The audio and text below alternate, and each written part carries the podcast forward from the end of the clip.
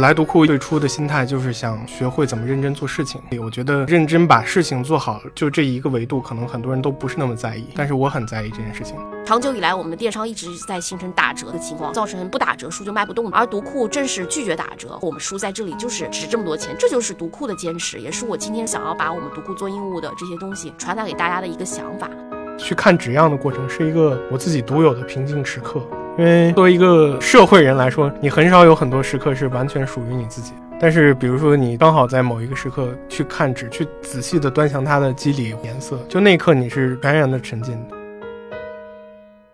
大家好，欢迎来到有关紧要。那今天呢，我是来到了读库。我们的那个非常现代化的一个 大企业，呃，开玩笑了。今天就是呢，来到读库呢，就想跟大家大家来聊聊我们其实之前节目中一直没有涉及过的一个话题，就是关于印务。因为众所周知呢，读库也是一家非常特殊的一个公司，它在所有的出版公司里面，可以说它是几乎是完全自营的一个模式，可以说是打破了中国出版界一直以来需要依靠网店呀，还有这些书店来卖书的这样一种模式啊。所以这也造就了它非常特殊的一个书的品质，就是大家拿到读库的书的时候，我相信。都会有一个感受，就是它的书使用的纸张也好，包括它的印制也好，它的印刷也好，都会有一种非常呈现出一种非常独特和和谐的一种美感。那么也是在这个过程中呢，我逐渐和读库负责印务的包生明包老师两个人，我们逐渐熟悉起来了。所以我也从之前我自己有什么印务上的事情，也会经常请教我们的小包老师。小包老师也是非常非常的厉害了，他不仅是可以说是呃现在负责了读库所有书的印制，同时也包括他读库书的一些市场上的一些工作啊。那我们今天主要是想聚焦。在印务这个可能大家以前非常陌生，但是却非常重要的这么一个出版行业的幕后工作，那么包老师就先跟我们的播客的听众打个招呼吧。呃，大家好，我叫包生明，然后我在读库呢，就像刚刚新颖说的，我既负责印书，也负责卖书，就是左手印，右手卖，那就是一个不可或缺的全能型人物了。就没有没有，因为我个人也非常的可以说是以小包老师为偶像嘛，因为在大家拿到读库书的，我觉得有一个非常鲜明的一个感受，就它不仅是纸张非常的好，印刷非常的好，它的物流也做的非常的细致。就是我们拿到所有的书的都会发现，就大家想要的那种八角尖尖的感觉，然后都有很厚的一些气泡气泡膜这样包着。所以说，就是有一个读者他说会拿到读库的书一打开，瞬间就感受到一种变态的美感。当然，这个变态是对你们的夸奖。所以，其实今天我就来到这里，想跟包老师聊的这个话题呢，虽然我觉得可能会有。可能不知道会不会成为我们的流量洼地哦，因为很多人可能连硬物是什么都不知道。但是我还是非常非常想来跟包老师一起来聊这个话题，就是我们的读库为什么可以做出这样的书？那么硬物在我们的出版系统里又扮演着什么样的角色呢？那我第一个问题就是个普及性的一个工作，先跟大家讲一讲硬物出版社的硬物出版机构的硬物，它主要负责一些什么？它在我们这样一个庞大的出版流程里面，它扮演着一个什么样的角色呢？我先说一下，因为我觉得。可能在读库相对来说特殊一点，我没有办法代表就是其他的出版机构 啊，讲话非常的谨慎啊。没有，但是呢，就是就仅对我自己的角色来说的话，其实如果说的简单一点，就是我们用互联网可能常用的语言来说，做印务其实就是做纸质书或者说出版的供应链管理。嗯。就是可能我们除了要在内部跟编辑、设计师，然后其他部门的同事沟通之外，很重要的就是你要跟供应链链上，比如说纸商、印刷厂，然后各个环节的人打交道。嗯，整体来说就是这样。然后其实对于印务的具体工作呢，呃，说起来还挺碎的。你说简单一点的话，比如说我我们可能要收发文件，对吧？因为任何一本书它在变成一个纸交付给印厂之前，它都是电子档啊。我们需要把这个电子档可能要检查出它的呃颜色设置有没有问题，它的呃套印啊，它的各个方面是不是 OK 的，然后再给到印厂啊。这这是可能最基础的。然后包括就是说我们可能要在把文件交付给印厂之前，提出明确的品控要求。嗯，对于我来说，还有一个很重要的工作，就是可能要做库存管理。嗯，所以每天看库存、看销量，也是我很重要的一一项工作。就是我要实时的去监控我们每一本书的库存情况，然后根据库存情况以及销销量情况来决定这个书是不是加印，嗯，以及就是一本新书可能需要印多少，嗯，大概是这样。然后再一个就是成本控制，因为纸质书它就是我们虽然就是可能要求比较高，但是整体来说还是要控制成本的。就是它一本什么样的书，它的合理的定价区间是多少？那根据这个定价区间，我们需要把纸质书的成本控制在什么阶段，对吧？然后再一个就是。项目进度管理，那这可能不仅仅是说在印厂端和生产端，那可能我们内部的如果有一些书着急，或者说它有一个确定好的上架时间，那我们可能就需要协调内部的同事从前到后，保证这个书可以就是及时的交付给读者。嗯，大概整体来说就是这样。嗯，就我总结概括一下，可能就像一本书的一个呃项目经理，至少是从这个书进入下印流程开始的这样一个，从不管是书的材料也好，到他书的一个呃出厂入场进度啊，包括电子文件的检查、品控，包括成本等等，就英务负责的工作，我觉得就是在包老师这边哈看来就很庞杂啊。因为我以前也做过一段时间的英务嘛，但其实我觉得我最主要的工作是花在比如说像定纸啊，然后你要开很多纸单呐，然后像英务要做生产单，就是告诉印厂你要怎么印啊什么这些，还有包括工艺等等。还要去找一些纸，可能适合你这本书的纸。所以我觉得刚才那个包老师没有讲到，就关于纸张或印刷具体的一些，就是很琐碎的一些流程啊。但其实我总的来讲的话，我感觉印务负责的还是一个书实体的一个呈现的工作。大概我觉得应该可以这样概括吧。那我就想，因为包老师以前也是从别的行业，应该是从别的行业过来来到读库的，所以你以前应该也是没有接触过这个工作，所以就不知道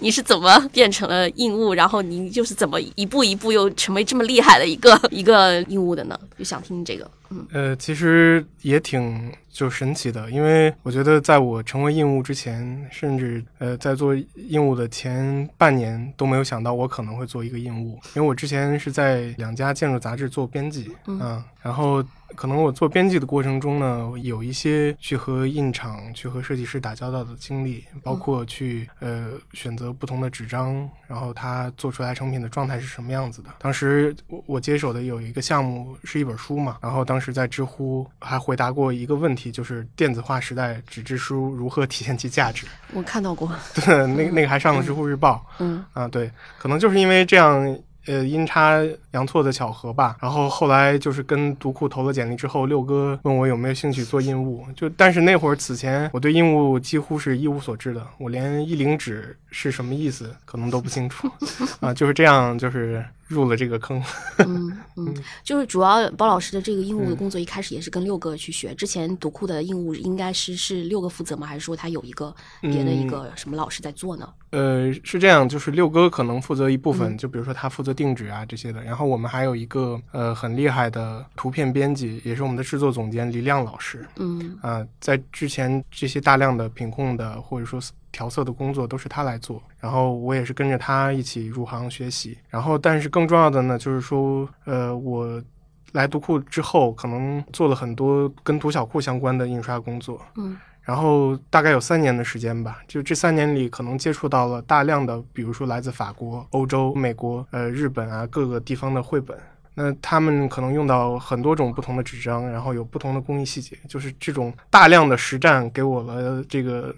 足够的捶打，然后让我学到很多东西。但我在这中，我其实也感受到你是一个非常喜欢钻研，或者说你应该是很喜欢这项工作，所以就会投入到里面去，并且钻研纸张的特性啊，包括找纸啊，包括去研究各种工艺的一些可能效果等等这些。所以你自己觉得你是很喜欢这块，所以才因为做印务其实是需要花时间精力去在里面的，不然你可能只能用一些很大陆货的或者很平常的东西。所以需要可以说是你花了几分精精力，可能就有多少效果呈现在这个实体上。所以包老师应该是很喜欢这个，是吗？我我其实至少开始做的时候，我是不确定我是不是喜欢的。然后我来读库一开始最初的心态就是想学会怎么认真做事情，因为就实话讲，我在可能别的公司或者说我接触到的一些身边的朋友里，我觉得呃认真把事情做好，就是就这一个维度，可能很多人都不是那么在意。嗯，但是我很在意这件事情。嗯，然后当时在我的评判里，我觉得读库是一个这样的公司，或者说是一个这样的品牌。那我很想学会怎么去认真的把事情做好。嗯，然后其实我觉得，我认为我自己喜欢印务这项工作，应该是我应该做了三年左右以后，可能慢慢的我意识到，因为我本身就是一个天然的技术控嘛，就是我可能，呃，对一些东西很感兴趣。然后再一个就是发现，我会发现就是，比如说纸样里的纸，我基本上只要见过一次，我都能记在脑海里。它。这种记忆并不是说你记得它的参数名字，而是说它的质感，然后它的机理，你都是有印象的。就是当一个项目有需要的时候，你可以快速的产生反应。哦，那这个太厉害了，因为其实我们知道有很多纸，它的它不管它叫什么名称或怎么样，其实它的有很多特性是非常接近的，嗯，就包括它的质感也很接近，所以说哪怕很相近的纸，所以你也能够就通过一些细节记住，然后分辨出来嘛。对对对，我觉得我我是可以的，当然这个呃没有公 就是公共的评判标准。嗯，对那我还是觉得还是非常非常的厉害，因为其实我们都知道，我们常用的像有图无图这这类纸，包括它是什么色相、什么什么样的厚度、什么样的肌理等等，它都是有非常多不同的这些要素啊。所以那我就想，下面涉及到下面一个问题啊，就是因为其实我们都知道，读库在中国的所有的出版机构里，它是一个很特殊的，所以读库的印务其实也是很特殊。就其他。出版社可能想做，甚至不会这么做，乃至于他想做，可能也做不到读库的程度。所以我就想请教包老师一下，就是为什么要就是读库它这个特殊究竟特殊在哪儿？然后以及为什么要坚持读库要坚持用这样的纸、这样的印刷来呈现这个纸质书呢？呃，我先说一下，就是我们为什么坚持吧。就是呃，其实跟我说的这个一开始的我来读库的理由很像。嗯，因为。当我们在做书，尤其是接触到一些外版图书的时候，你可以看到，就是对方可以把一本纸质书呈现到那样精良的状态，啊，对吧？就难免不会去想，如果我们也可以把我们的书做成这样，该有多好？或者说，如果我们把我们的书做成这样之后，呈现给读者，读者会不会有不一样的感受？啊？呃，如果说读库这些年做了哪些可能大家不轻易去去尝试的做做的事情呢？我想大概也也就几个方面吧。一个是说，呃，首先从印厂的选择上，就是我们选的应该都可以说是国内最好的印刷厂。就是因为我们基本上大部分的书现在都在雅昌印刷，就雅昌是一个呃什么样概念的企业呢？就是比如说苹果，它呃三四四五年前吧，它为了纪念它三十周年出过一个画册，当时它在欧洲、日本，然后各个国家都去寻找合适的印刷供应商，最后选定了雅昌。嗯啊，它是一个这样级别的企业，包括它过去所从事的项目经历都是以艺术家的画册、图册为主。嗯。啊，但是我们为为什么选择和雅昌合作呢？就是因为，比如说我说我们一开始做读小库，我们希望从孩子接触的这个绘本，就是他接触的就是最真实或者说还原度最高的色彩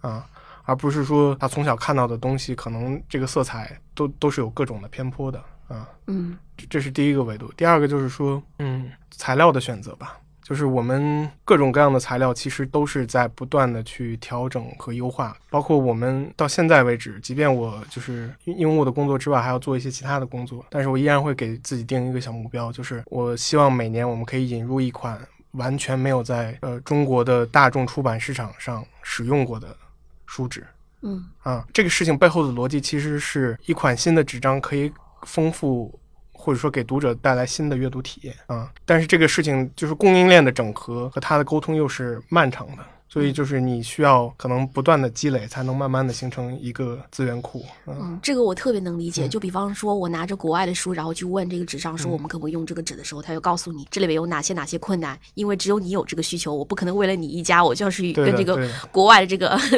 海外的这个纸业去谈这个事儿。因为如果大家都能用这个，一起用这个纸，觉得这个纸特别好，那它可能这款纸才有可能在国内就是流行，有跟大家都来用。当然，比如说成本各方面其实都要匹配嘛。对，所以我就觉得。因为你像独库用的很多纸张，就是比如说一些进口的，可能也只有独库在用，那你们的成本就会比别的出版社出版。公司高很多，你刚刚就讲说，你是为了让说这个让外版书的这样一种质感能呈现到这个读库的书上，让读者觉得哎，我们能用这样的纸该有多好。但其实我自己一个感受就是，读读者当你你的纸能够满足读者需求的时候，其实细微的差别不是一定的专业读者他可能压根儿就分辨不出来。比如说这个进口纸和一些国产的纸，它有的时候就是在某一些读者看来，它可能差别已经很小了。所以就还是这个问题，就读库为什么一定要坚持，比如说用这个规格的纸张？呃，这个事儿我是觉得是需要一点一点滋养的。嗯，就是可能首先就是确实有有相当一部分读者他没有办法快速的分辨，但是这个其实也是因为我们此前没有那样的环境。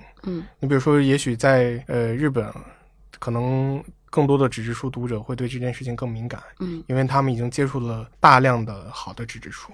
但是对于我们来说，可能还没有那么多。你就比如说，我之前见我们合作的一个瑞典的一个工厂的时候，然后我就跟他们聊起来，说在当下，在国内，呃，所有人都可以用上就是最好的手机，背上最好的包，然后最好的水杯啊。但是在纸质书可能的选材和用料上，其实。国内的消费者，他们其实缺乏能够接触到这些最好品质的东西的机会，嗯。啊，所以这也是我是觉得这个是需要滋养的。然后再一个，从实际的经历来说的话，我的感觉还是能有一部分读者能够体察到这其中的细微之处的，嗯，我印象的有特别深，我们有一个资深读者，嗯，看到就是我们之前出过的一个会者要出一本在新的简体中文版，然后当时他就跑来问我说：“这个会是你们出吗？”然后但是我跟他说很遗憾，这个我们没有签，嗯，然后他就说啊，那就不买了之类的啊。这个不是说我就是可能其他同行不好，而是说他们确实。就会有一部分人在见了这些之后，他会对这些东西更挑剔。当时我们一开始在做这样的事情的时候，其实也不是绝对的有信心，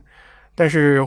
也会去设想着会不会让一部分的读者的口味。变得不一样，因为你给他多了一种选择嘛。对我理解你的意思，就是说，因为国内一直以来可能大家都没有拿到最好的纸，所以大家其实不知道最好的纸到底是什么样的。对，现在读库可能提供了这样一个机会，说可不可以从这一步开始，慢慢让大家见识到，哎，真正好的东西是什么？其实我自己个人拿到读库的书，虽然我也说不出它究竟是说好在哪里，但是它的感受确实是和一般的书说是非常的不一样，无论是内文纸还是这样一个封面纸啊，等等等等。那我们就聊聊一些可能大家更直观的一些东西吧，就是比方讲我们印刷书。就是您在呃做一些这些印务的时候，包括里面提到了各种工种，还有细节，包括找纸啊这些，说一两本你觉得印象非常深刻的书吧。我印象深刻的都是其实留在我心里的遗憾。就那我们就就遗憾可以好好聊一聊。嗯，那些一开始可能我没有办法用最好的选择的那些书，就比如说我们这个读小库在一开始的时候出过一个横开本的绘本。叫一个人有多少土地？这个绘本呢，它是根据托尔斯泰的一个故事改编的。嗯，然后当时呢，我们其实有问外方这个原版书用纸的习惯嘛。后来外方也告诉了我们，这个书的用纸是一百五十克的蒙肯 Print 一点五。我现在都记得很清楚，但是呃，当时这个纸其实国内也是有货的。然后问了一下印厂大概的价格，就是可能一吨的吨价在一万八千多块钱。这里我跟大家科普一下，就是我们一般同行业内可能大家用纸的那个价格也就是六七千块钱，也就等于说差不多是，也就是说当时我拿到这个这个价格是正常我们使用的三倍左右。所以我们注定是没有办法用这这款纸的，所以当时就形成了一个遗憾。但是比较幸运的是呢，呃，我们为了印好这本书，其实也找了各种各样的纸做测试，最后找到的这款纸也还是呃蛮符合我们自己的期待的。但是后来呢，就是大概五年之后吧，我觉得就是怎么说呢，这个遗憾 就是圆满了。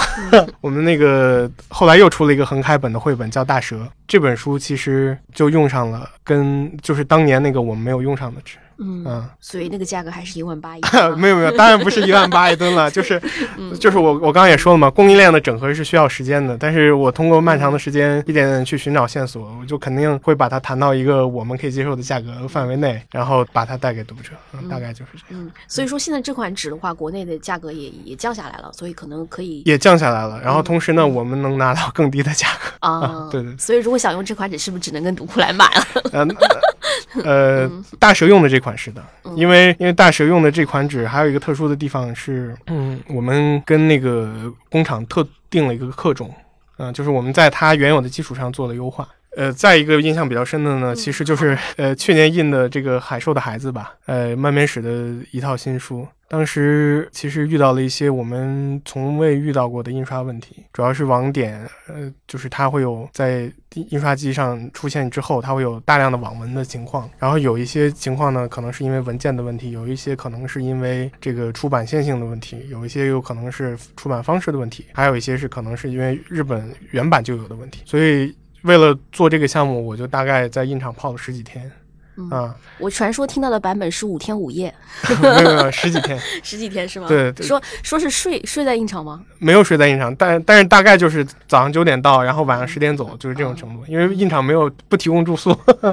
啊，我我家离印厂住的也还算近，所以就是基本上就是每天去纠集着印厂的不同的人，然后一起去测试解决问题。这套书，你想它是五卷本嘛？我们正常印刷出版的话，也就出一百二十张版就可以了。但是我们光为它测试，就测试了八十张版。嗯嗯，就是各种方法在测试。嗯，但是好在就是我们把所有能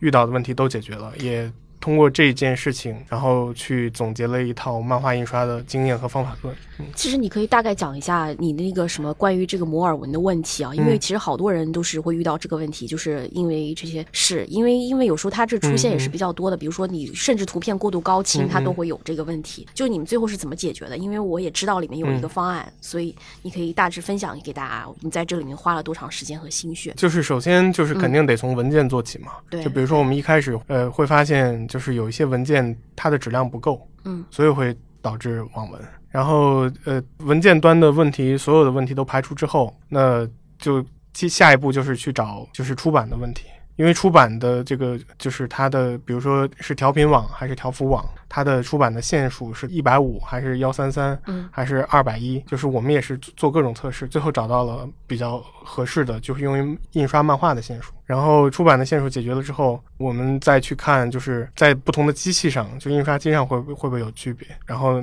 就是会不会在德国的机器上要锐锐利一点，然后在日本的机器上会呃稍微模糊一点。然后也去也去测试调整，然后再一个就是就这些环节走完了之后，你会发现还有一些问题，就是我刚刚说的，就是日本原书也有的问题，然后就想去怎么去解决它的问题，因为这套书可能它距日版出版已经有十年，大概十年的时间了，我就希望就是把它带给简体中文的读者的时候，这些问题可以被解决，所以我们就去想办法怎么去对文件进行处理，就是它有问题的文件进行处理。你听说是因为什么？前两卷是前两卷的文件应该比较老了，所以它那个是有没有没有那个就是前几卷的文件，一开始对方给我们提供的是扫描版。啊，嗯，所以有问题。后来那个问题就早期解决了，就是有一些问题属于他后来就是也一直不处理的问题。然后我们就可能就是那个说的夸张一点，就是可能有有局部有问题的那些局部，我们可能把会把那些网点重新做一遍。嗯，对，我也听说一张图一张图的做。对，我也听说了这个故事。对对对 对，真的就是因为我因为我也是在很多听说过，就是关于那个包老师在印厂里就是钉印这一套书的故事嘛。因为所以其实也会很多读者也会有问。其实就是《海兽的孩子》这本书，其实相对而言，它还是一个商业漫画。就是它，如果我们用这样的方式呈现给读者，可能即使有点文或者有点网文，其实有很多读者在读，很多读者看来，他也并不是完全不能接受。所以我们觉得，我们为这个事情花费的时间、精力，或者在这里，您觉得是值得的吗？我觉得当然值得呀，因为一方面，我呃，我了解到的就是，可能普通读者还好，但是资深的漫画读者，他对网文是很介意的。嗯，有一部分人是非常的挑剔的，包括他会挑剔你的用纸是什么。就是你像海兽出来之后，有相当一批读者，他既有台版，然后也有日文版，还会拿简中版来一起对比。但是对比之后，我觉得我们是完全能够 PK 掉他们的。对的，因为我们不管是刚刚我说的印刷的问题，还是说用纸各个方面，都比过去所有的版本要好。嗯，其实这也是我们自己呃慢慢的在做纸质书，或者说在。做印刷的过程中去建立的一个信心，就是可能一开始我们做一些绘本，我们的目标是要跟原版一致和靠齐，但是慢慢的我们就能发现原版也有很多问题，我们的现在的基本上就是不太参考原版了。我可以说大部分的书都可以做到比原版还好。嗯，就是之前我听说，因为上次也来拜访过独库大客厅嘛，之前你就听说有一半的书做的可以比原版的还要好，那现在这个比例是有增加了吗？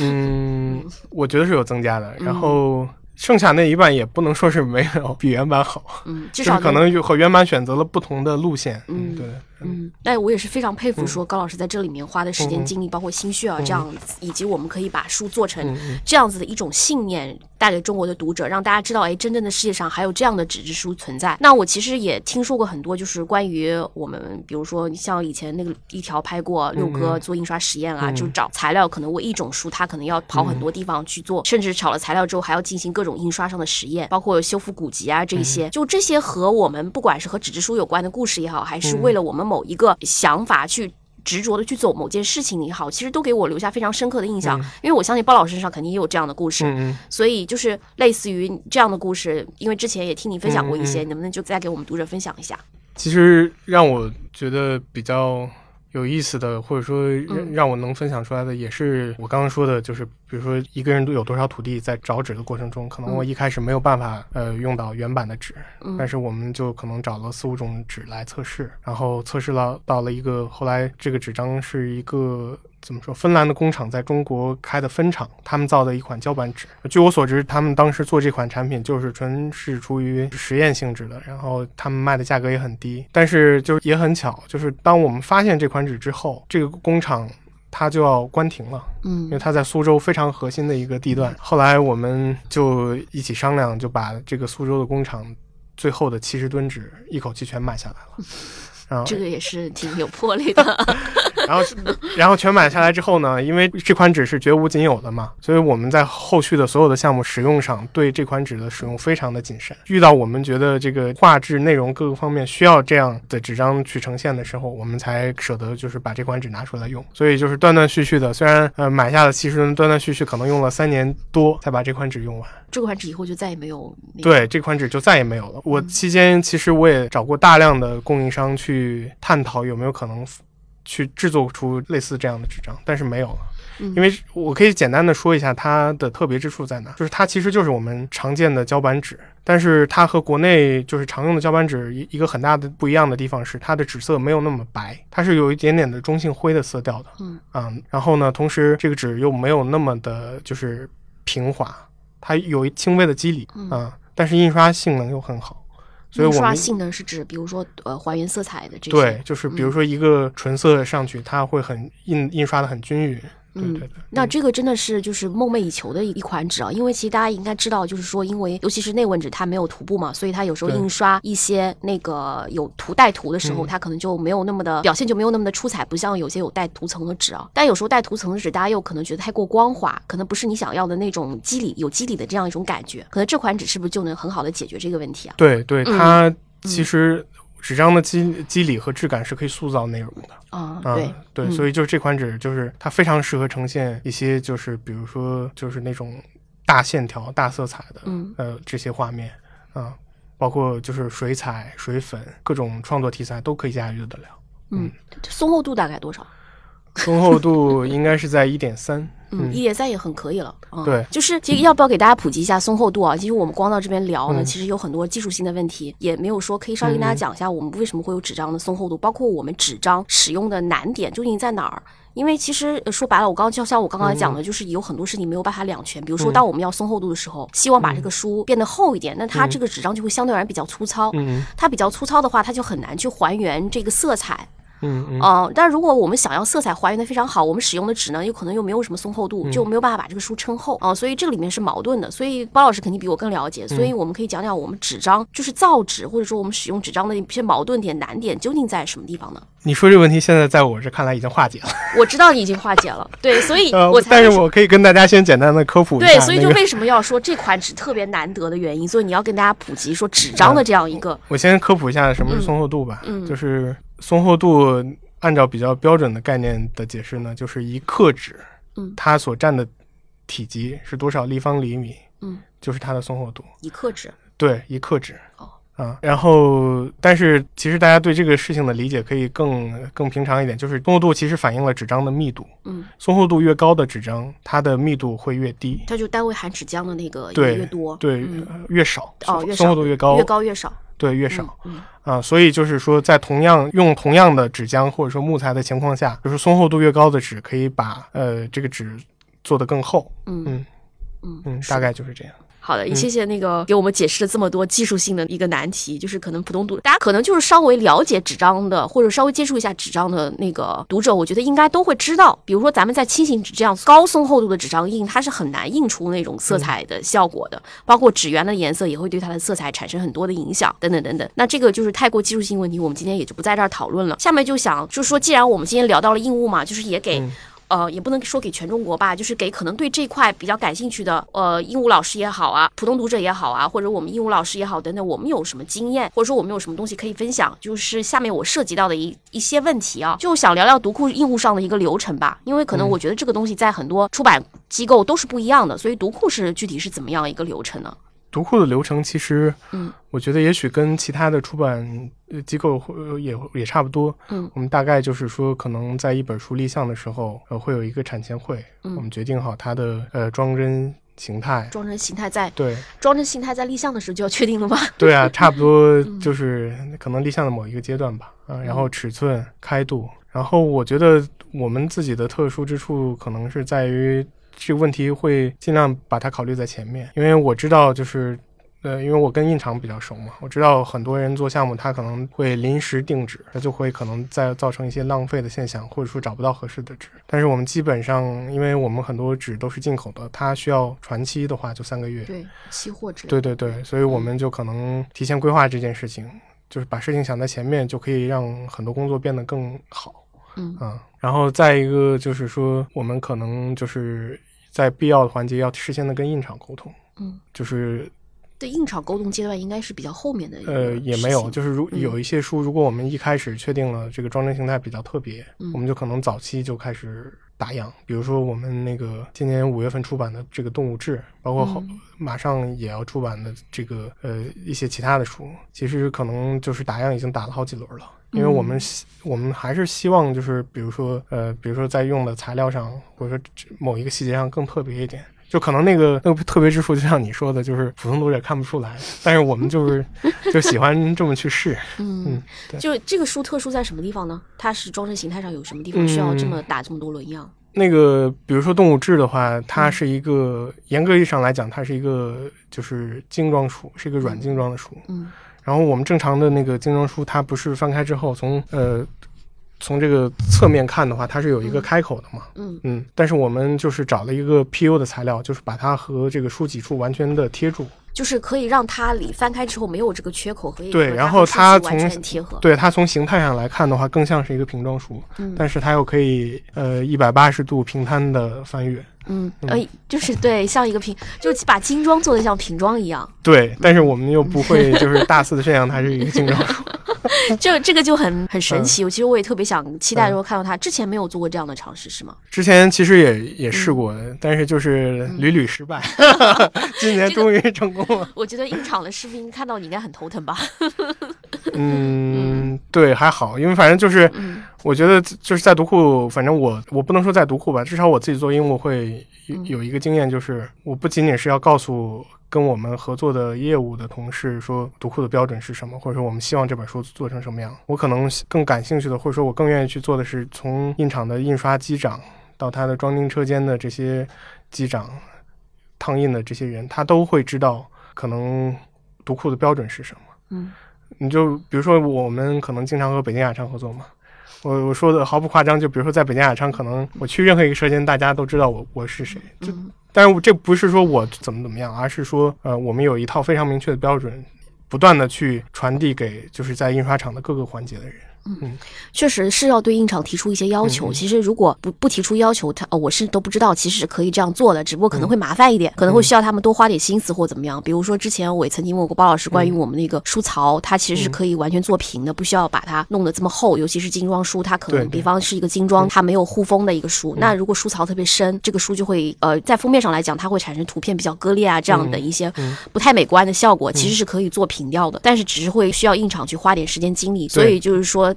就是说，当然，如果不是不是专业的读者，或者大家对美观没有那么高的要求的话，没有人在乎说这件事情你的书槽是浅还是是深，是有还是没有。就像你刚刚讲说，把那个精装书打开来之后，它会有一个小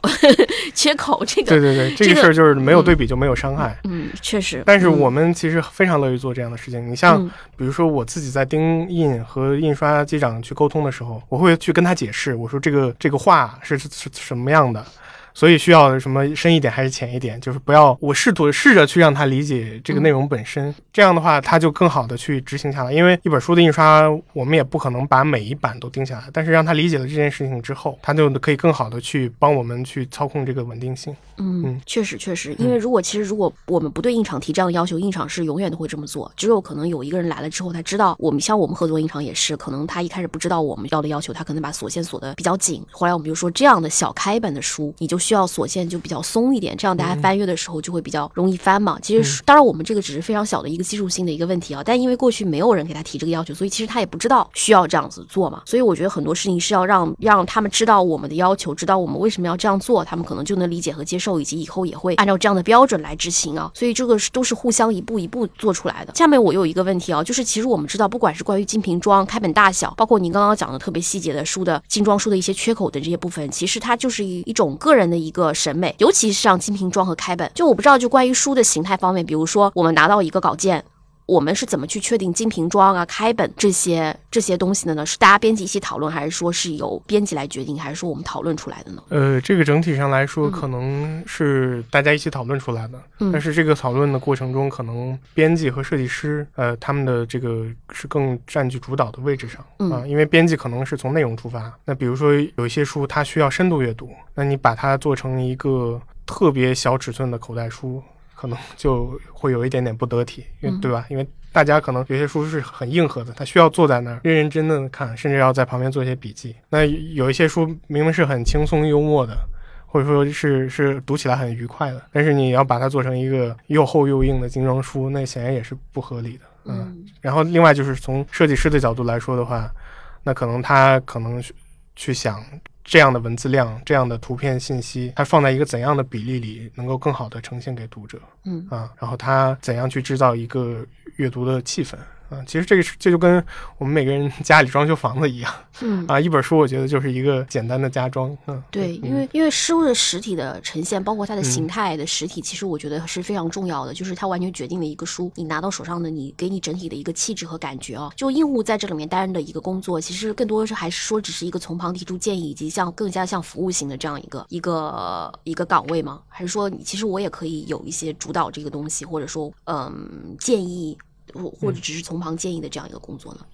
呃，这个可能每个人的风格不一样。嗯我自己的风格呢是更喜欢于给大家提供选择嗯啊，就是我会呃，就是当大家在讨论的时候，提出哪些是可能的，嗯哪些是呃不好实现的，以及就是说啊这个有难点，那我我来想办法去实现啊，在。不管是装帧的形态上、工艺的做法上，还是说材料上，我可能就是作为一个读者来说，我我有自己的判断和价值取向，但是我我会在这样的讨论场合里尽量的克制自己对于意见的表达对。，如果万一你有真的有不同意见，你会说吗？会讲吗？嗯、会提出来吗？嗯嗯我可能会比较委婉的说，就不会直接说我觉得这样不好或者怎样。嗯嗯，那我大致了解了。其实刚刚也是涉及到我刚刚想问的问题哦，就是印务我们和其他岗位之间的一个配合，嗯因为其实印务和编辑也好，包括和设计师也好，他们之间的，包括和印厂师傅等等，我们交流都是比较多的。就是像，其实我就刚刚已经讲了，您这边是怎么和编辑，包括以及设计师嗯那边去沟通的。那比如说像像那个也讲过跟印厂师傅，那比如说您像一些其他的一些环节，比如像纸商，因为很多时候其实我们跟我们的选择也是比较少，我们有什么跟纸上，不管是价格也好，还是我想要使用的这个纸，你有没有等等，或者很多东西要从国外进口，有什么沟通和协调的谈判技巧吗？或者你有什么故事可以讲，也可以分享一下。我我可以说一下，比如说我建一个就是供应商大概的套路吧。嗯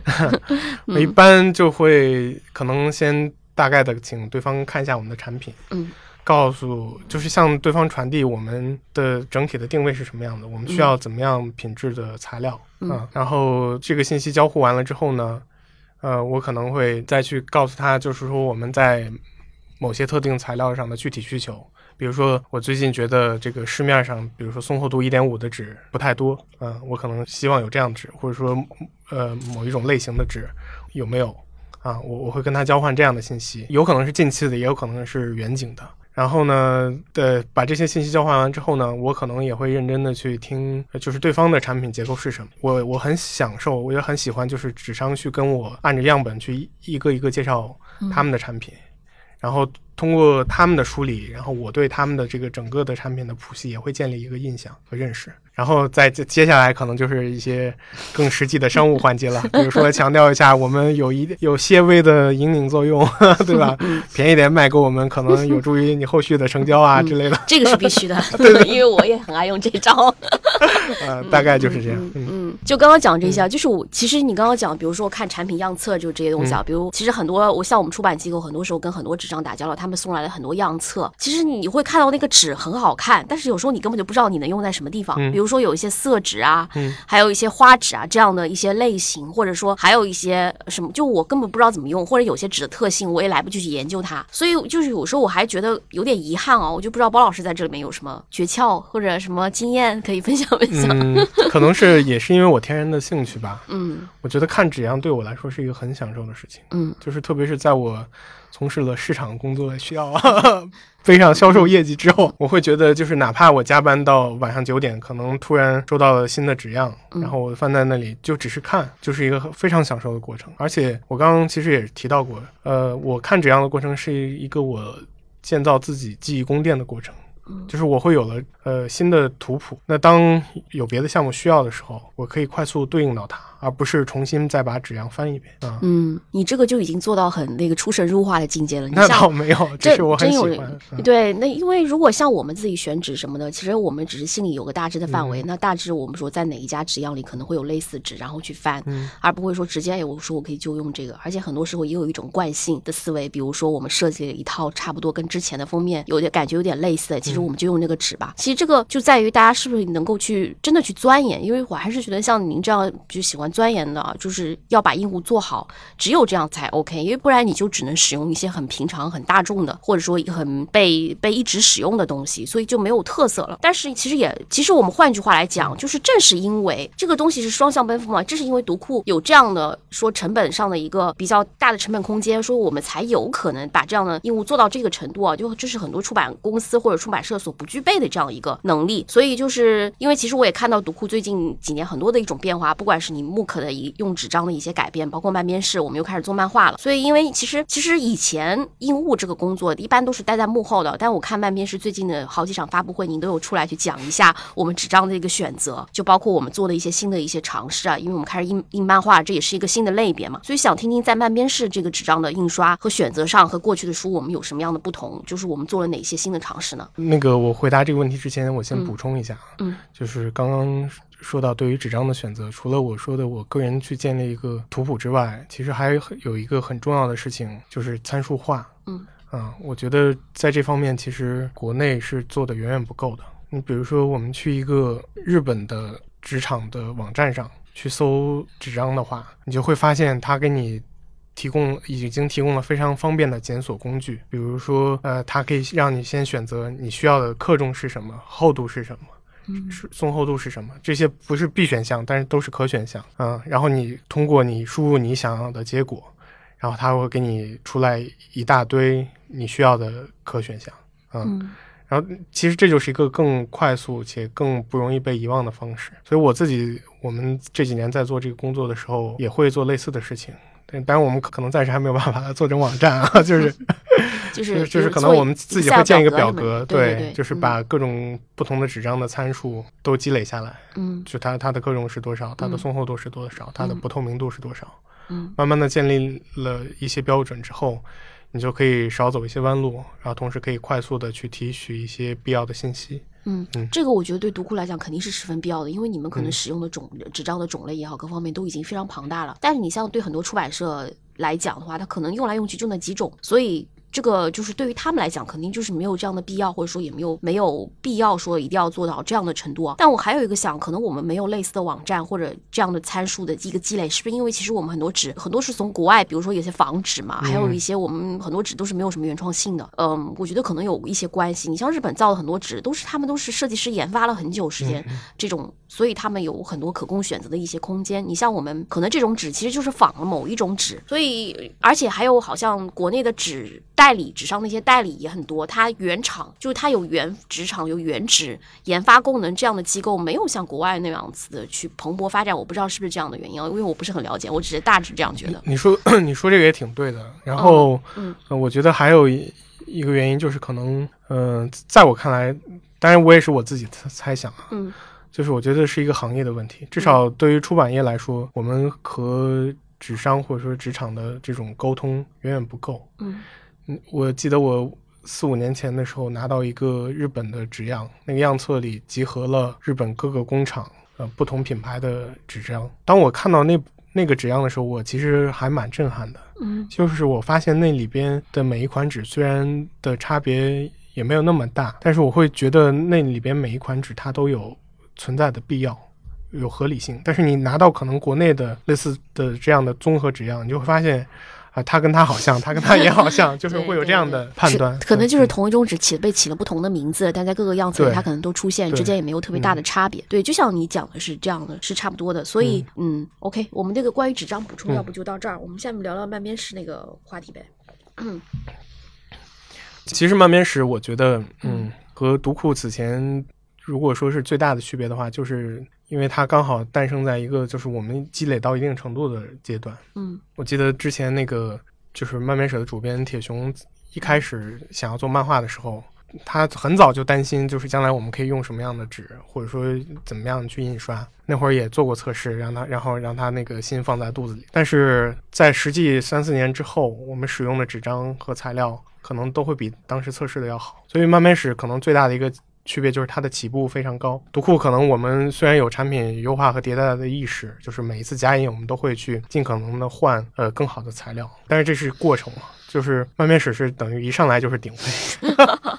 嗯，原来是这样。嗯、对对对，嗯，就我也观察了一下，比如慢边式的一些用纸啊，它可嗯能还、还是说就是跟以前我们大家看的一些呃日本的也好，包括台版的一些漫画，它可能会比较多使用轻型纸。嗯 就嗯，因为可能在漫画在他们的地区是一些比较。呃，廉价的一些读物啊，嗯所以比如很多漫画它做成单行本的时候，可能它有几十大套那种的，它也是购买的力也主要是比如上以青少年到各个年龄层的都有啊、呃因为它有很多卷嘛，所以它使用的是一些比较廉价的新型纸。那我们像我们漫面式的配置都是非常高规格的这样一个，至少是。在教办纸里面都是很好的了。就我们是一开始是出于说我们要把漫面史做，因为可能是考虑到我们的漫画的定位和国外不一样这些因素，所以才会这样去配置嘛？还是说有别的考量呢？当然和漫面史的品牌和产品定位有关系。嗯，因为漫边史呃它有一个很重要的品牌定位，就是做经得起成年人鉴赏的漫画。嗯，对吧？嗯，你光是鉴赏这两个字，就需要这个纸可以放的久，足够久，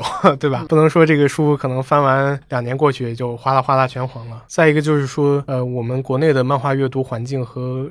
国外还是不一样。就是国内来说，更像是一批发烧友在读漫画嗯啊，发烧友对这些东西就会比普通读者更挑剔。嗯嗯所以那其实也不是说我们绝对一定嗯用胶板纸或者用轻型纸这样的一个东西，还是针对不同的读者群。那你还有一个就是。他们想要，比方讲，嗯因为我以前曾经就是说想要呃做过宫崎骏的有一套漫画嘛，就是《风之谷》，它那个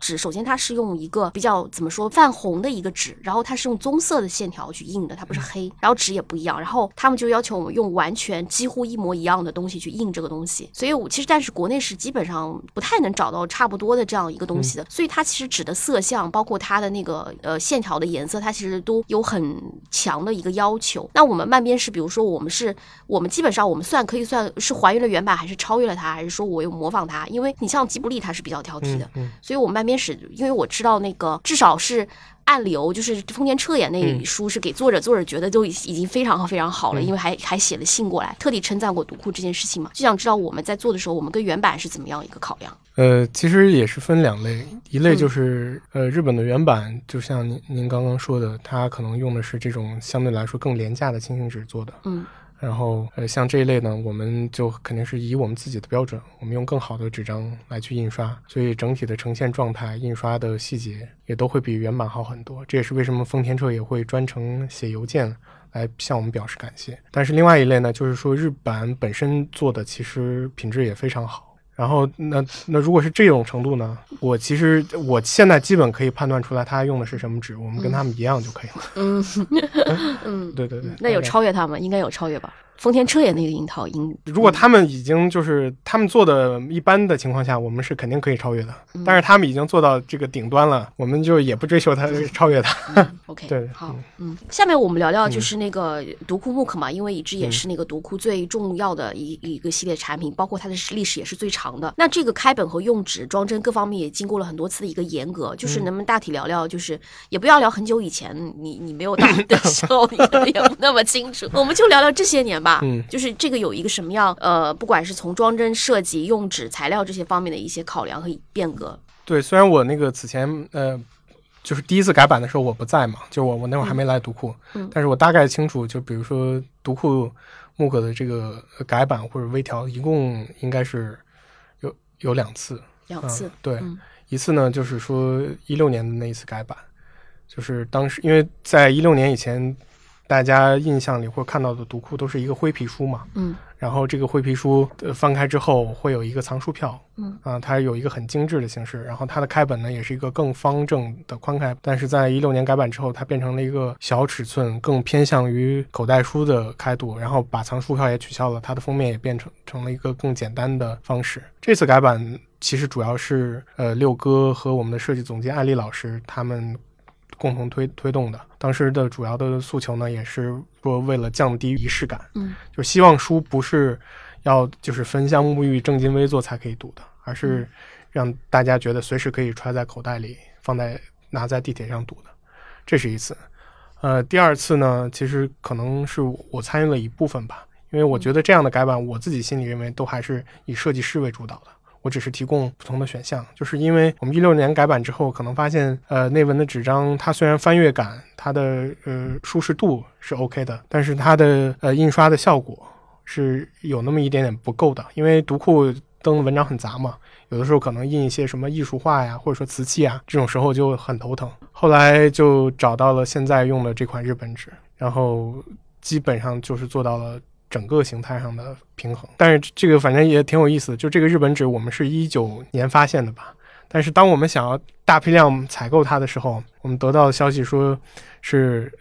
呃，这款纸它跟美国的一个化学公司有专利协定，就在当时是不可以被就是出口到中国的。后来到了二零年之后，刚好那个协定就就是过期了，嗯就是所以我们在二零年之后换了那款纸。嗯，反正就是也是好巧不巧，如果更早发现，可能就彻底放弃了。是 是是，对对，这个也是正好在那个当口上，我们读库换了纸，因为我也是留意到这次换纸嘛，我觉得确实有一个非常重大的一个改变，就是像很多以前四色的一些，它它的图可能就会呈现的更好了，对，所以这款纸现在也只只能向读库买 购买嘛。嗯，理论上是这样的，就是因为只有我没有存货。OK，嗯。好，嗯，就是还是关于那个顺文逆文的问题啊，就是其实很多出版社它都是之前跟那个读拜德雅他们聊天的时候，大家也是一开始没有注意到这个问题，导致很多书都打不开。嗯，那读库现在是一肯定是一直是坚持使用使用顺文的这个这个纸，就是思想平行于书籍嘛。可能你们用外国纸，就是说不会出现这个思想跟跟书籍是逆的这样一个情况吗？呃，这事儿不绝对，不绝对。对，嗯对于瓶装书来说的话，肯定是要需要顺文的。嗯啊、因为如果是逆纹，在瓶装那样的就是装订方式下，它那个手书的手感会很差。但是精精装书就不好说了，因为有一些更大尺幅的精装书，如果用顺纹的方式，这个这个书翻起来就会有点软啪啪的感觉，特别是一些薄的绘本啊，就是纸张本身的那个挺阔感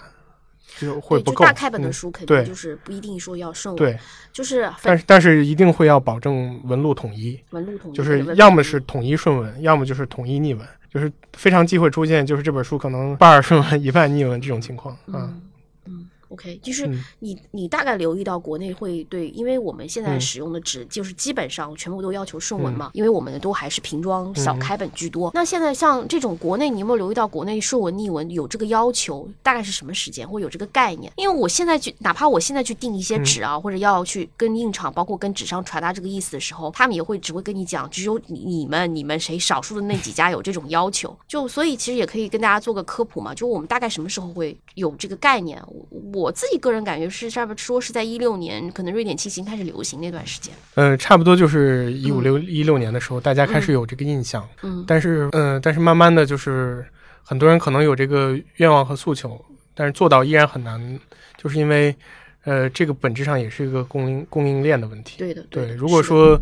呃你的供应商没有储储备足够多的可以让你的书顺文的纸，那这个时候你你只印一本书的话，你自己就解解决不了这个问题，你就不得不去妥协。嗯，所以我还涉及到，比如说紧急加印之类的这个对情况对对嗯，它不一定有那个库存在，对，嗯，所以我们现在嗯我们采取的方式就是我们直接囤卷筒纸。哦，你们直接囤卷筒，对，就是我们不买平张纸，嗯这样的话，就是遇到特殊情况，我们也可以处理。嗯。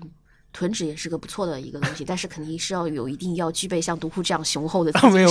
我们也没囤那么多。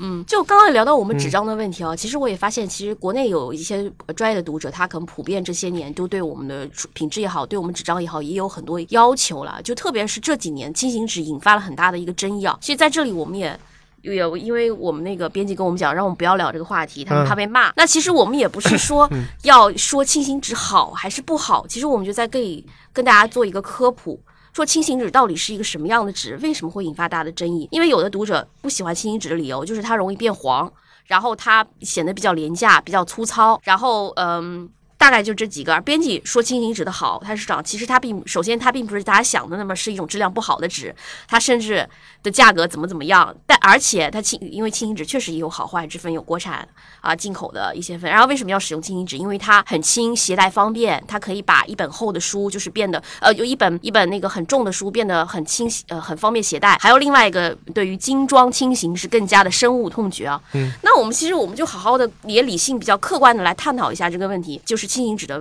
问题，我们就做一个科普吧。呃，其实刚刚已经呃聊到了一部分这个话题。其实嗯轻型纸呢，就是松厚度比较高的纸张，但是这个嗯事情也没有说一个行业标准是松厚度是在一点几以上算轻型纸，但整体来说就是松厚度比较高。我接触到的可能敢叫自己是轻型纸的，都是在松厚度一点六以上。一点六，嗯对对对，然后但是嗯，就是轻型纸一定是不好的吗？或者说轻型纸一定是有问题的吗？我觉得呃不是这样的。首先就是我想纠偏一个概念，就是也感谢就是信给我一个这样的机会，就是大家所深恶痛绝或者说所不喜欢的那个轻型纸，其实在我的认知范畴里，只是属于众多轻型纸中的一款，嗯或者说一到两款。嗯啊，可能这一到两款纸，因为它的纸张的，比如说构成的问题，比如说它含有大量的机械浆，它有很多回收的填充料，所以它会就是发生这种快速氧化变黄的现象。但这这不是所有轻型纸的过错，我 同时也能接触到很多就是不含机械浆，然后用纯木浆制作，同时就是不甚至无酸的这种高品质的星星纸。他们像这样的纸张和大家理解的那些所谓的什么胶板纸，或者说更紧实的纸是一样，可以存放更久，甚至比我们通常意义上打印的那个胶板纸可以存放更久。是三四十年可能都不会泛黄，但是这个问题我现在没有办法打保票，也许可能大家没有到那个。对对对对，呃，嗯三四十年以后再来验证一下。其实关键的问题就是刚刚那个呃那个包老师科普，就是说轻型纸里面也有这样类似纸质非常好的。其实大家讨厌的那款轻型纸，很可能是我们现在普遍使用的瑞典轻型。瑞典轻型确实存在着这样一个，比如说存放久了会变黄的一个问题。当然，它也像编辑讲的那样子，它确确实实也有编辑审美上的一个考量，以及可能说想要把这个书做成一个轻阅读的感觉这样的考量。所以这个是自己个人的一个想法，也是想如果大家有任何不同意见，我们理性的讨论，不要在评论区骂我骂我骂骂我们哦。你像你像，即便是大家所讨厌的那款轻型纸，嗯，在因为在欧洲其实不止那一两个品牌做，嗯就是有很多品牌都会做，嗯嗯，他们就我我觉得就是主要重点是把它们用在合适的地方就可以了，对对吧？啊，就是因为有一些书可能它就没有这个要恒久远的意图，对吧？是是。还有一个就是刚刚也讲了，大家讨厌的，比如说瑞典轻型这款纸，在轻型里肯定是要比国产轻型它还是要嗯。优质的，至少它能够保证说我们的书还是可以说呃顺文打开的这样一个状况。嗯。所以我就是说，大家还是要理性的去看待这件事。那其实我们后下面我们聊聊一些就是嗯。可能会比较大的一些问题啊，又是也不只是读库的问题，嗯。可能是存在于我们整个图书出版行业的这样的一些问题，比如说大家留意到这些年的一些特装书的现象，嗯比如说刷个什么边啊这样的，读库从来没有做过这样刷边的书吧？你有吗？有刷边的书，但不是特装本，不是因为因为我们有一些特别是绘本类的书，嗯，然后原版它的装帧就做的比较考究，嗯嗯、我们就会遵照它的做法。嗯那您怎么看待，比如说我们什么书都要刷边这种特装书的一些流行，或者还有一些，比如说堆叠工艺的，以在我们看来都已经不是书的一些异形书啊？就您可以稍微发表一下看法呗。嗯，因为我们也不是针对谁。先先说我仅代表个人观点啊，嗯嗯嗯嗯，我我自己是觉得，嗯，这样的做法本质上是为了把书卖得更贵嘛，嗯，对吧？就是一个普通版的白书，可能它就只能卖几十块钱，或者说一百块钱，但是它做成一个特装版，又是限量的，然后可能也许再有一个什么签名，再雕刻一个什么东西，可能它就能卖三百块钱、五百块钱。但是这和和我理解的阅读和书不一样，然后我所理解的好。的纸质书也不需要去这样来做。我之前呃有跟同事分享过，就是我自己觉得好的纸质书是你基本上不需要花费很多钱就可以放在家里的艺术品。我们就抛开读库来说，你比如说早年间到现在对我影响很深的一本书，就是那个有一个装帧设计师叫陆志昌，陆老师他呃做的一本书叫《我们仨》，那本书应该畅销书，很多读者都看到过嗯啊。我我没记错的话。在呃我们三我们仨早期的版本，那本书只卖二十二块钱，嗯，就是可能现在也许涨价了，涨涨了一些，但是你看那本二十二块钱的书，它的完成度有多高，对吧？它可能封面选了一一款条纹的牛皮纸，然后呃内页翻开，因为有因为它附了这个钱钟书和杨绛的一些家书啊什么的，就是可能用了一个类似宣纸质感的呃一个纸张去体现那种温情。然后，呃，内文又用了一款就是其他的书纸，然后那本书整体做出来的形态又是可以卷握的，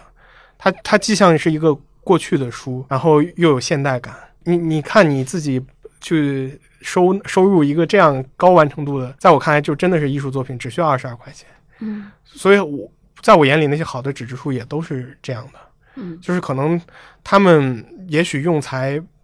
不一定是绝对的最好，但是它整体。配合在一起，它的气质能够非常的好好的传递这本书的内容。那我觉得书做到这种程度就够了。嗯，嗯你我非常同意那个包老师刚才的看法，就是你跟我的想法其其实可以说是基本上完全一致了。其实不是第一，不是越多工艺越好，也不是越贵越好，也不是做特装或不做特装问题，就是一定是最适合的，一定是跟它的内容是完全匹配的。就你刚刚讲陆志超陆老师的例子，其实陆老师有很多书都是这样，他就他让我觉得他可能就在那边可能很朴素，没有什么华丽的工艺，也没有用一些很花哨的一些纸啊或者很花哨的一些设计，他可能但是对于他那个题材来讲，就是一个刚刚好的一个程度。我觉得这就是一个纸质书的一个魅力吧。我我自己心里面是这样觉得的。包括其实我们看很多国外的设计啊，一些日本的设计，一些法国的设计也好，它其实有的都非常的朴实。嗯、不能用朴实这个词，应该讲什么简约，简约，简约对。所以我会觉得这样的书可以，哪怕你放在我们整个空间里，放在我们书桌桌上，放在哪里，它都是会散发出它一种独特的气质，跟我们整个整个。的读书的氛围，它会非常的匹配，所以当然了，我不是我们不是批判特装书或者什么，其实我觉得这是出版，因为图书的单本销量在下降，然后我们可能有时候我们不得不通过这样的方式说去来吸引读者，嗯或者来提高我们书的一个整体定价和它的一个价值，让大家觉得它是一个收藏品。但我们其实书的本质，对于我自己个人来讲，和和对于我们喜欢。呃，是喜欢书的来讲的话，我觉得肯一定是最适合他的，我觉得才是最好的。嗯对你说这个，其实也伴随着一个我长久以来思考的问题，就是，呃，这么做真的不会破坏阅读吗？其实你大家如果留意一下的话，你会发现，呃，读库这么多年来，在所有的宣传里很少提及到我们的印刷有怎么怎么样，或者说我们的用纸怎么怎么样。所以没有针对这就是我拜访 今天今 天拜访你我们们的目的。我们几乎不会针对任何一本具体的嗯书去说这件事情。呃，这里边其实就有一个背后的逻辑，我认为就是所有的做的这些工作都是应该为阅读本身服务的嗯啊，就是你。在读者收到这个书之前，或者说收到这个书书之后，大张旗鼓的宣传说你用了什么样的工艺，什么你呃印物去一个印刷车间里大汗淋漓之类的，就说这样的话，我觉我觉得它是会干扰阅读的，就是这是一个非常嗯、呃、不高级的做法。嗯嗯。嗯，也谢谢那个嗯包老师分享啊。那今天其实我就来的目的就是希望能够你来去讲出独孤鹦鹉的这样一个独特的地方，嗯也让大家说能够发现，一个是说让大家能够发现我们的书有什么样特别的地方，第二个其实也是说我们的同行。有没有机会？我们说有没有可能说你刚刚讲到，其实我们为什么不能使用那样的纸和印刷？肯定是受限于我们的成本。那有一天读者可能会觉得我们纸质书的价值到底是在哪里？那我们有没有可能改变我们现在整个系统，包括我们整个行业对图书价值的这样一种判断？因为大家觉得你书就是应该很便宜的去买哦、其实我们有时候卖一些别的东西，比如说文创也好，这些东西就会发现，其实文创的读者对价格是不敏感的，他可能觉得你二三十块钱的一个东西，你你他就觉得很值得。但是如果书一旦贵了，就会觉得，哎，我我为什么要去买书？因为书其实你读完了，你才能享受到它带给你的快乐，带给你的那个很有价值的那种感受。但是你如果对其他的东西，一杯奶茶、一杯咖啡、一顿烧烤的，那你不会就是说它给你带来的快乐是非常即时的。而读书你一定要把它看完，你才能享受到那个价值和乐趣。所以我觉得对于这点说，就大家会觉得知识不值钱。书不值钱，所以长久以来，我们电商一直在形成这样一个打折的一个情况，甚至大家买一本书都会很多三网比价也好，到再到天猫上去看搜一下也好，长期以来造成不打折书就卖不动的这样一个情况。而读库正是觉得我拒绝打折，或者我只要只肯打折那么一点点，就让我们知道我们书在这里就是。值这么多钱，就是有这个价值，所以这就是读库的坚持，也是我今天说想要把我们读库做硬物的这些东西传达给大家的一个想法，就是有这么多的人，包括我们硬物在内，包括我们编辑在内，我们的各方面的幕后工作人员在内，做了这么多的工作，一个书才会呈现出它现在的一个面貌。啊、所以这个我觉得也是很值得的一件事情。那么今天呢，就是来的还有一个目的，就是因为我在做这个播客的之前，我就把您列为我的采访对象的其中之一。这个是一个非常长远之前的就有这么一个计划了，所以到今天才成型嘛。那因为我们其实说白了，其实对于一本书来说，它有很多幕后工作人员。其实我们最近也有一本书，就讲做书这件事情，实际它就讲了八种跟做书这件事有关的工作，就包括装订啊，包括呃造设字体设计师，包括印，包括那个印厂的工人、造纸的师傅等等这一些，呃，校对啊等等啊、然后其实作作为一一名那个。印务来讲，其实是幕后人员的幕后人员。大家可能会讲编辑是幕后，编辑应该待在书后，但其实现在更多的，如果说如果能代表一本书去发言的，更多的还是编辑。那您作为印务是彻头彻尾的这样一个幕后人员，那其实从业人数在中国其实也特别特别少，因为可能一个出版机构里可能才有一个两个这样的这样的工作，而您也坚持了这么长时间，一六年入行到现在也有也有七年了，嗯，所以我特别想听听你的这个心路历程，因为你其实你刚刚也讲了一点嘛，就是说你在三年之后，可能你才感受到说真正这个工作的一个魅力啊。那我们其实现在还有在说，就是在读库做鹦鹉这么长时间，您真正的获得体会、乐趣、价值，你觉得是在什么什么地方呢？嗯，怎么说呢？就是首先就是肯定是，呃，虽然比如说早几年做的很很痛苦，但是这个痛苦不是精神上的痛苦，是嗯确实很累。比如说，呃，我们可能一开始有的时候要盯印，可能要连轴转，因为有的时候编辑出出起书来就不考虑 后面的人，你可能一整个月都在盯印。嗯我最夸张的时候，呃，可能前一天晚上两点多，在一个北京通州的印厂。嗯然后离离我住的地方大概三十多公里，然后回到家里，第二天早上可能六点起来，然后又要去北京顺义的另外一个印厂，又离我家也是三十多公里，就是来回五六十公里的就这么折返跑啊、然后各种的熬夜通宵。但是经历了这些过程之后，我觉得我自己可能肯定是对我们出的这些书有了很多的感情，对吧？你一次一次的测试，一次一次的去呃磨合。慢慢的就是你你会就是就怎么说呢？你每一次都会被这个就是它成品的那个喜悦所冲击。就无论任何时候，即便到现在，就一本书，可能你看着它做成了真正就是大家想要的那个样子之后，你依然会很开心。嗯、再一个就是我觉得就是我自己和就是去看纸样的过程是一个我自己独有的平静时刻。嗯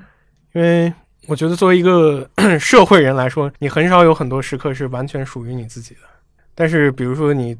刚好在某一个时刻去看纸，去仔细的端详它的肌理或者说颜色，试着去记住它、了解它的时候，就那一刻你是全然的沉浸的啊，那样的平静的状态也是一个很难得的机会啊。呃，再一个就是说，嗯，站在我的角度上来说，我能够看到就是更先进的，就是就是其他国家的做法是什么。我希望向他们看齐呃，就是也试着去寻找就是属于我们的标准。我想一点点的建立标准，也许就是最理想的状况，就是有一天可能，嗯，也许读库的业务不需要我的存在啊，它就依然可以运转的很好。所以你有后继，呃，对，就这个人才培养的这个梯队的一个。我们现在有一个同事在跟着我一起做业务，但是但是人事只是一方面，更重要的就是你明确标准。比如说，我们可能早期我刚来的时候。我们做一些小开本的书，就会有有的时候会遇到这种情况，就是比如说书大会印出来，发现这个纸特别透，嗯，啊，这个问题我现在可以肯定的说几乎不会发生了，因为我会知道，呃，影响这个纸透不透的衡衡量一个纸张透不透的参数是什么，嗯，我们叫它不透明度，嗯，那我也相应的找到了，就是我不透明度的底线是什么，就是我可能做文字类的书，我的不透明度不能低于九十，对吧？那如果是这种大留白的绘本，不能低于九十五，这就是标准。有了这个之后，就是可能不需要去再去打样，然后也不需要大家再尝试。所以其实这个参数的话，其实纸上那边是有的，但好像好像很少会有人问到这个问题，是这样。呃，大部分纸上是有的，就就就是那些做进口贸易的就更健全，嗯。但是就是确实是很少有人去采集这个信息，所以有的时候我跟一些纸上交流，我问他这个参数是什么，他也一脸懵。确实，不过我觉得有了你的话，可以把我们这个纸商的水平再给。那那我影响力也没那么大。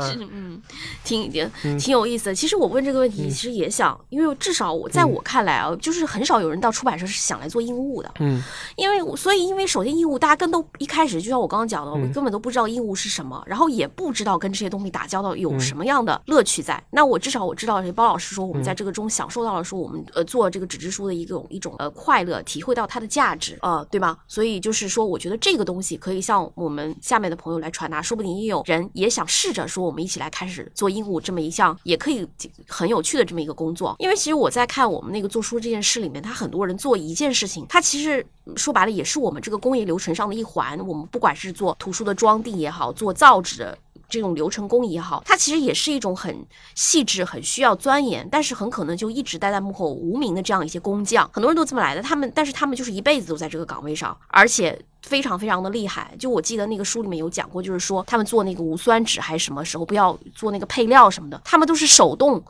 去，比如说舀一瓢或怎么怎么样，他就知道那个量，他绝对不会精准，就是一点都不会有问题，因为他那个量，就是如果有一点点细微的差别的话，他可能照出来的纸，它都不一定是无酸的，所以他那个量都是用手工去弄的，所以这个就简直是绝技了，我觉得。它里边有提到这个事情，我就特别感慨，所以我觉得硬物可能也是这样，要耐得住寂寞，然后可能要有点钻研精神，但是同时我们又非常。如果做深了，就可以非常体会到这个呃乐趣的，不管是研究纸张的性能也好，还是研究印刷也好，我觉得都能从中体会到很多可能做别的岗位呃不一定能体会到的一些乐趣吧。嗯，我就总结到这里。嗯，然后下面就那个听包老师，因为我们最后都有一个安利环节嘛，就是想听听你来安利一下我们这个读库的一本新书吧，然后也可以讲讲从业务角度来讲讲我们这本书的特别之处呗。那我就跟大家安利一下漫编史最近出的新书《下一个春天》。嗯。呃，这本书呢，其呃是漫美史的第一个原创漫画，嗯，它的作者叫刘允。这个本这本书大概讲的故事呢，其实就是刘允的婶婶，嗯，她是一个就是其实很典型的农村妇女，然后可能她会在呃春节里，就是所有的男的坐在桌上在那儿品头论足、喝酒吃肉的时候，她在厨房忙活，然后有很多类似这样的细节的刻画。然后我觉得刘允她。就是他用画笔吧，就是很好的去留住了一些我们日常中特别习以为常的细节。你就比如说，他有一有一组画面是画这个，呃，这些男人的嘴，就是其实就是几个嘴和舌头的局部。但是就是你看完那一那那几帧之后，你就恨得牙痒痒。对，啊，就是就是就是有类似这样的记录吧。然后从樱木的角度来说，这本书，呃，其实也是漫面史。这几年在印刷、在材料的探索之后结出的一个果实，就是如果可能对于一个新的品牌来说，它要做一个原创漫画，可能它需要重新去找材料去积累。但是我们因为有很好的这个体系和经验，所以我相信这对于大部分原创漫画或者说绘本作者来说，这都是一个完成度很高的就是纸质书。嗯，谢谢包老师介绍，我也是有幸已经阅读了这本作品了，也也是非常的推荐给大家。就是关于我们在春节里面消失女性这样一个主题，也是漫边是第一本的原创作品，包括纸质书的手感也是非常非常的赞啊。所以就是大家，如果我们对原创漫画可能有很多很多朋友其实也不知道我们国内有什么好的一些漫画，我觉得这本作品绝对也是值得推荐给大家的。我们也非常期待读库也好，漫边是之后我们将来的一个作品。这儿有一个问题，我想补一下啊，嗯，就是之前就是你讲过，就是说我们编辑之间，因为可以编辑和编辑，因为大家编辑还是在这个出版行业是比较多的，大家可以有这个灵魂的碰撞和交流。但是鹦鹉这个岗位因为比较少，所以就没有。所以我想问你，就是呃嗯，就是为什么？就是你觉得就是在中国的这个范围内，就是你也可以欣赏，或者说你觉得可以跟你做灵魂交流的鹦鹉这个岗位，你觉得 有哪一些？或者有可以举例说一下，就是。有你觉得或者有哪些出版品牌啊，或者书你做的都还挺好的。就是其实我挺惭愧的，我几乎就是除了我和我的同事以外，我就几乎不再认识第三个鹦鹉。但是，我也就是道听途说过一些，就是呃还不错的鹦鹉，嗯，比如说呃。可能中信的鹦鹉之前在雅昌做公益总监，就是他可能在技术各个方面都是非常扎实的。嗯，有这位老师的名字吗？因为我们是反，因为我们是表扬啦，所以就想让大家幕后的这些，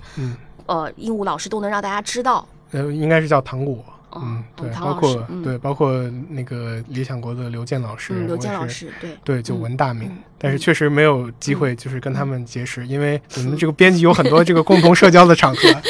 从来没有应一个共的对，这个是 就用于应物的共同社交的场合，但是我可能呃也很爱跟一些设计师交流。嗯，对你，你就比如说，其实我有的时候去上海就会去见那个有一个设计师叫少年，哦，少年老师，知道他可能让很多编辑很痛苦，但是，但是他确实就是属于，就是我们俩俩能聊到，就是说说提到一款纸的时候，在某一个纸样的哪哪一个地方，就是这个信息，我们俩是可以直接对得上的，嗯。挺好，非非常好，就是也是给我普及了好多，这次也是给我普及了好多我自己以前不知道的一些东西啊，就非常感谢包老师。那今天这期节目呢，就是关于硬物的这个，我们就聊天聊到这里嘛。下面其实我知道也有很多朋友，包括我听我们这个节目有很多业内的一些朋友也在听。然后也有很多普通的读者，大家也在听，所以如果大家在有什么留言、有什么想法，也非常欢迎跟我们交流啊。然后在评论区留言。那么今天的节目就到这里了，那就也是非常感谢包老师来做客我们的有关紧要。那跟读者我们 say 拜拜吧。谢谢大家。嗯，好，再见。再见。感谢收听由名仕 Lucida 出品的播客《有关紧要》。您可以在小宇宙 APP、喜马拉雅 FM、网易云、爱发电和 Broadcast 收听我们的节目。欢迎在评论区以及我们的微博“有关紧要 Something Matters” 与我们积极互动。如果喜欢本期节目，欢迎点亮本期 Show Notes 页面的小心心哦。我们下期节目再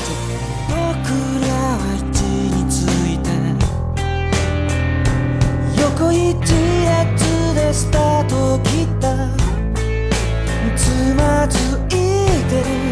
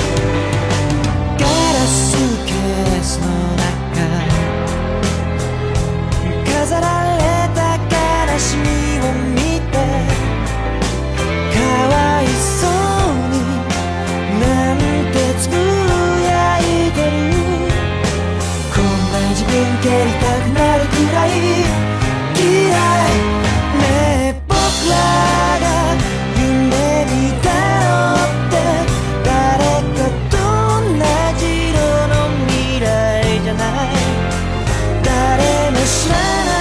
い絶対へ向かっていく勇気を未来っていうらしい世界中に溢れてるため息と君と僕の甘酸っぱい挫折に刺さるあと一歩だけ前に進も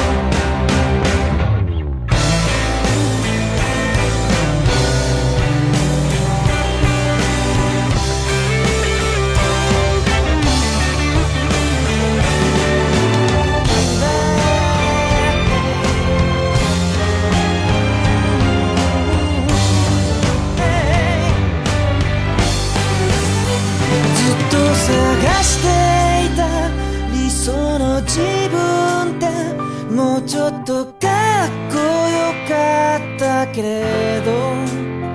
僕が歩いてきた日々と道のり